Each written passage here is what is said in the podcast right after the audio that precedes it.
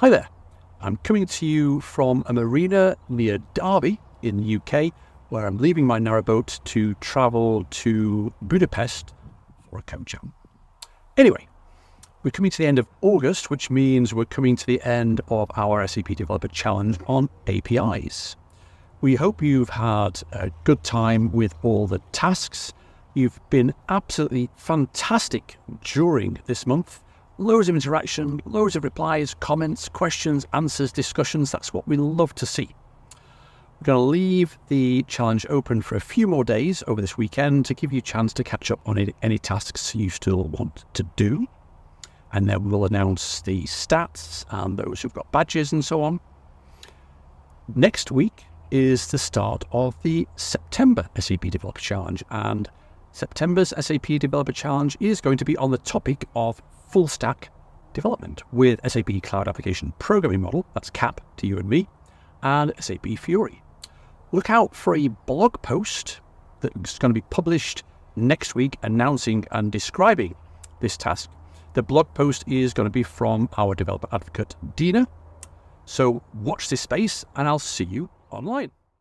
It's SAP TechEd season, and I'm beyond excited to see our amazing community come together this November. Whether you're joining us in Bangalore or virtually from around the globe, I know you'll leave SAP TechEd with more knowledge and skills to tackle new projects. Learn about the latest product innovations, interact with SAP experts, and hear directly from our vast ecosystem of customers and partners.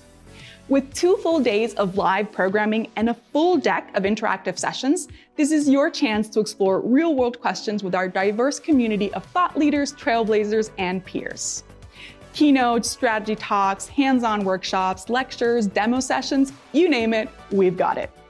You can expect to learn more about Gen AI and how to use it in a business context, the best approach to move to the cloud, and how SAP BTP can unlock developer productivity via low code and pro code tooling. If you're joining virtually and want a hands on experience, don't miss our new Jumpstart sessions. So register today for SAP TechEd and clear your calendar. See you in November.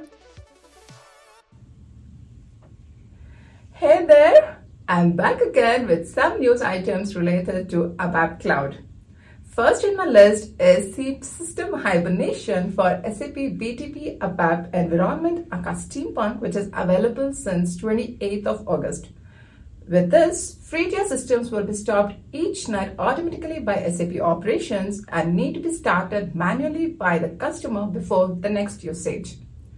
A significant advantage of this feature is that it allows you to stop and restart the system without deleting the associated SAP HANA Cloud instance and hence it is cost effective. A technical prerequisite for using this new feature is migrating the service plan 16 ABAP 64 DB to the standard plan as highlighted by Sheena in one of the previous SAP developer news.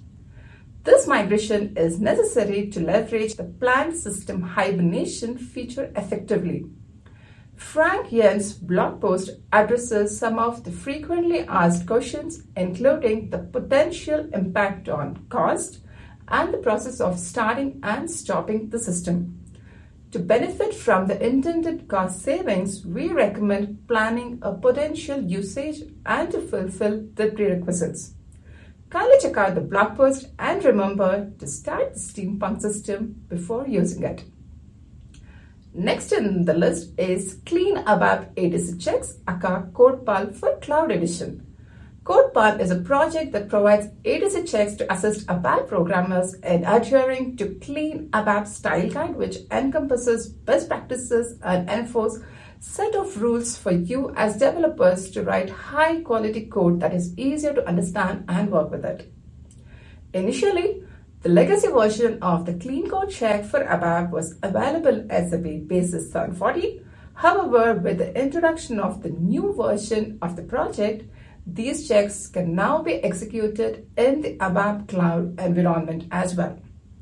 This expansion provides developers using the ABAP Cloud environment with the same benefits of code quality and consistency that were available for on-premise developers.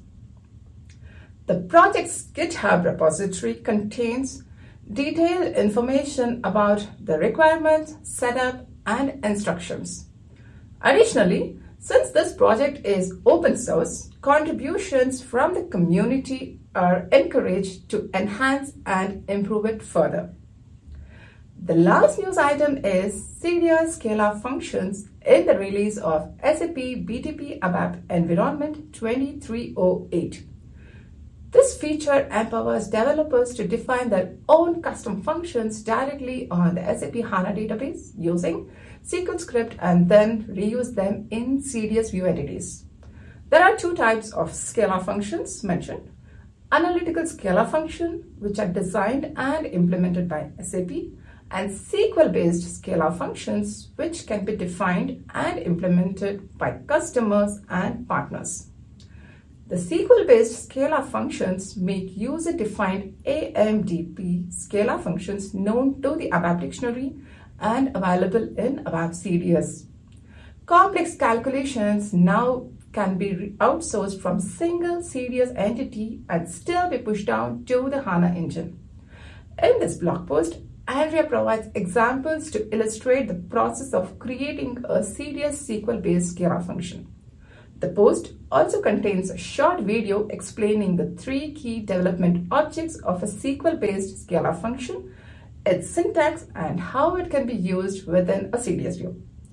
Kindly go through the blog post to get the complete technical details of CDS scalar functions. You can find all the link to all the said blog posts so far in the description below.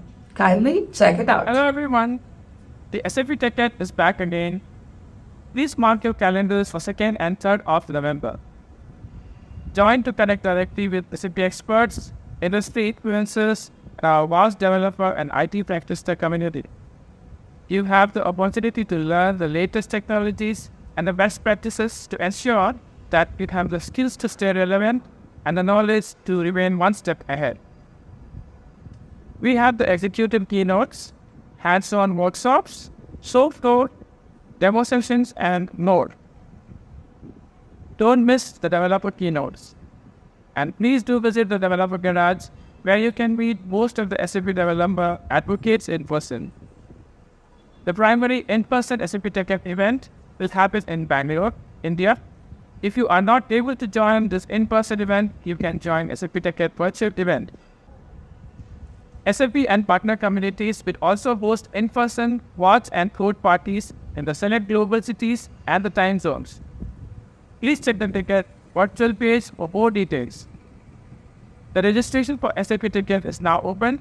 You can find the link for the SAP TechEd registration and community group in the description below. See you then at SAP TechEd.